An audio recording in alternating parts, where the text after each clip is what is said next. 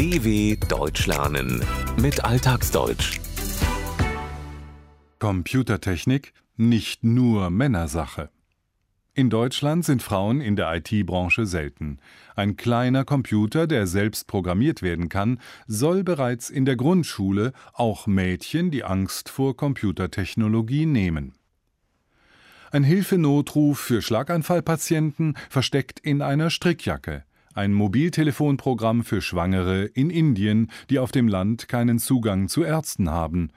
Diese IT-Lösungen hat das Team um Gesche Joost entwickelt, die das Design Research Lab an der Universität der Künste in Berlin leitet. 70 Prozent ihres Teams sind Frauen, eine Seltenheit in der IT-Branche, denn Frauen gibt es in dieser Branche nur wenige. Insbesondere Deutschland hinkt hier weit hinterher. Ein Grund ist der geringe Frauenanteil in den MINT-Studiengängen Mathematik, Informatik, Naturwissenschaften und Technik. In anderen Ländern sieht das besser aus, denn dort stehen die Frauen diesen Fächern nach Erfahrungen von Gesche Joost aufgeschlossener gegenüber.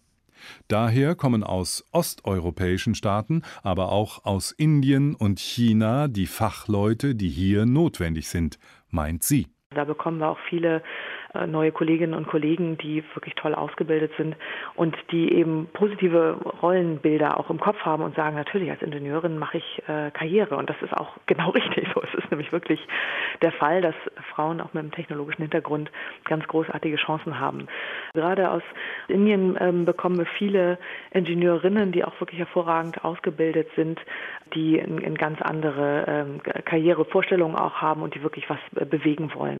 Gerade weibliche Ingenieure aus anderen Staaten kommen mit positiven Rollenbildern im Kopf. Sie haben kein Problem damit, genauso wie ein Mann in der IT-Branche Karriere zu machen. Dass Frauen überhaupt als Ingenieurinnen arbeiten, war noch Mitte des 20. Jahrhunderts undenkbar. Entsprechende Erfahrungen hat auch die Britin Stephanie Shirley gemacht.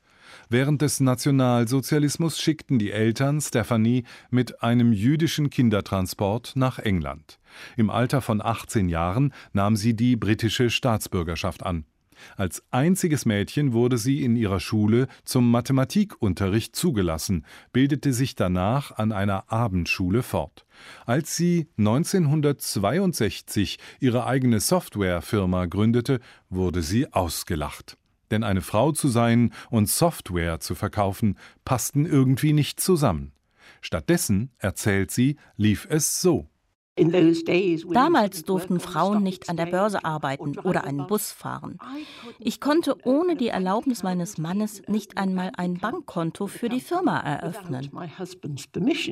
Noch in den 1960er Jahren war es so, dass Männer und Frauen nicht gleichberechtigt waren. Der Mann hatte das Sagen. Verheiratete Frauen durften nur dann arbeiten gehen, wenn es der Mann erlaubte. Auch bestimmte Tätigkeiten wie beispielsweise am Aktienmarkt, der Börse, mit Aktien zu handeln, waren untersagt. Stephanie Shirley hatte Probleme, Arbeit zu finden.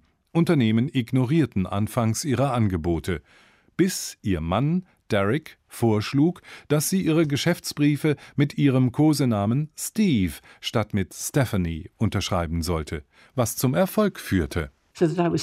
Dann war ich durch die Tür und habe Hände geschüttelt, bevor jemand begriffen hatte, dass Steve eine Frau war. Über die Jahre wurde Stephanie Shirleys Softwarefirma Freelancer Programmers ein erfolgreiches britisches Unternehmen. Die Unternehmerin baute auf eine ungewöhnliche Firmenpolitik. Die Beschäftigten arbeiteten alle in Heimarbeit auf Honorarbasis. Sie standen also in keinem klassischen Arbeitsverhältnis, sondern waren selbstständig und wurden für ihre Arbeit entlohnt, erhielten ein Honorar. Bis 1976, als das Gleichstellungsgesetz in Großbritannien in Kraft trat, waren so gut wie alle Beschäftigten in Stephanie Shirleys Firma Frauen. Viele von ihnen waren hochqualifiziert, doch ohne Chancen auf dem traditionellen Arbeitsmarkt, weil sie spätestens mit dem ersten Kind zu Hause bleiben mussten. Mit einem eigens für ihr Unternehmen entwickelten Arbeitsmodell in der neu entstehenden IT-Branche war Stephanie Shirley eine Vorreiterin. Sie bereitete den Weg für andere. Wir entwickelten viele neue Arbeitsmodelle, flexible Arbeitszeiten, mobiles Arbeiten, Gewinnbeteiligung, Jobsharing.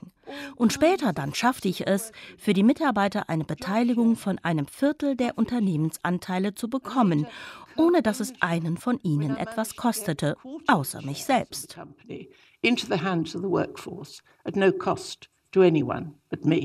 Stephanie Shirleys Beispiel ist eine Ausnahme.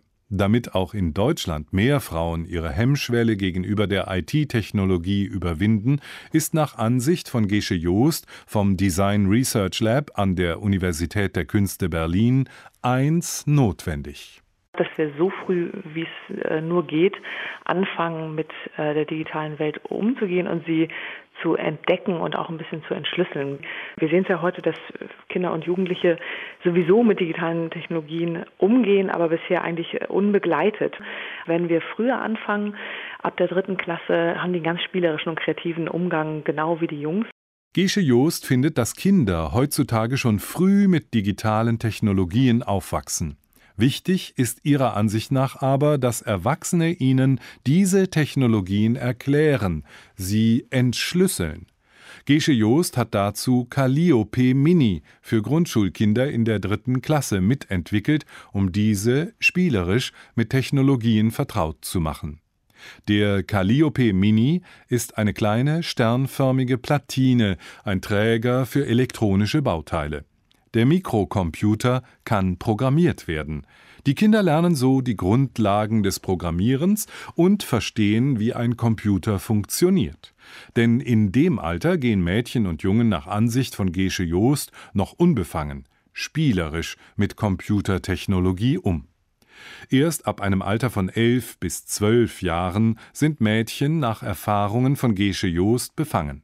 Sie haben bereits die Ansicht, Technik ist nichts für Mädchen verinnerlicht.